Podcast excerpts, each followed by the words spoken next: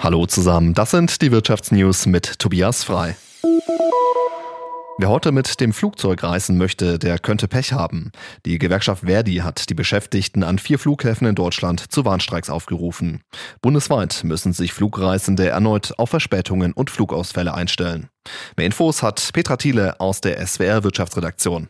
Durch die Warnstreiks am Hauptstadtflughafen Berlin-Brandenburg und den norddeutschen Flughäfen Hamburg, Bremen und Hannover fallen bundesweit mehr als 350 Flüge aus. Am Stuttgarter Flughafen sind es 22 Starts und Landungen.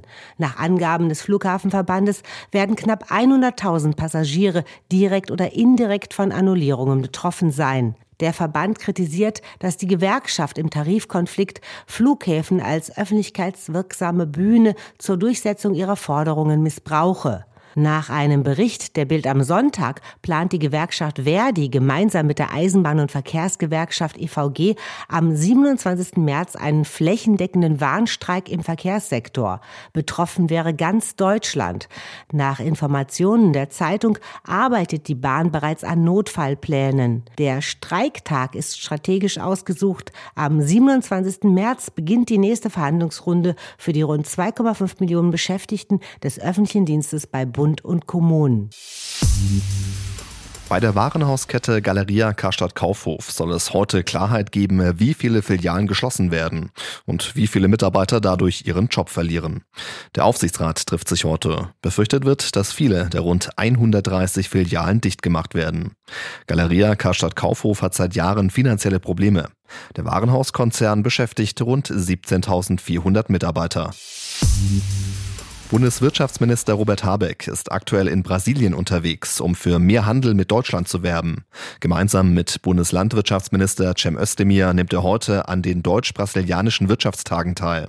Unsere Südamerika-Korrespondentin Anne Herberg hat die Frage beantwortet, warum die wirtschaftlichen Beziehungen zwischen Deutschland und Brasilien ausgebaut werden sollen. Jetzt bei der Reise von Habeck und Özdemir steht äh, die Neuausrichtung von Deutschlands Energiepolitik auf dem Programm. Das kann man schon so sagen. Es geht natürlich um den Zugang zu Rohstoffen für die Energiewende auch. Und dabei kommt Brasilien eben eine Schlüsselrolle zu. Besonders gilt das für die Erzeugung von grünem Wasserstoff. Da hat Brasilien wirklich großes Potenzial. Ganz speziell wird im Nordosten von Brasilien am Ausbau von Windenergie gearbeitet. Es gibt im Bundesstaat Ceará auch bereits die Infrastruktur zum Transport für grünen Wasserstoff. Und im Januar wurde in Brasilien auch zum ersten Mal grüner Wasserstoff hergestellt. Äh, zudem wird es bei dem Besuch aber auch um die Zukunft des EU-Mercosur-Abkommens gehen, das ja die größte Freihandelszone der Welt schaffen soll und aber seit 2019 auf Eis liegt wegen Umweltbedenken. Die bestehen auch weiterhin, das hat Agrarminister Özdemir gerade noch mal bestätigt. Aber grundsätzlich positive Signale, dass es dieses Abkommen eben in diesem Jahr noch geben könnte.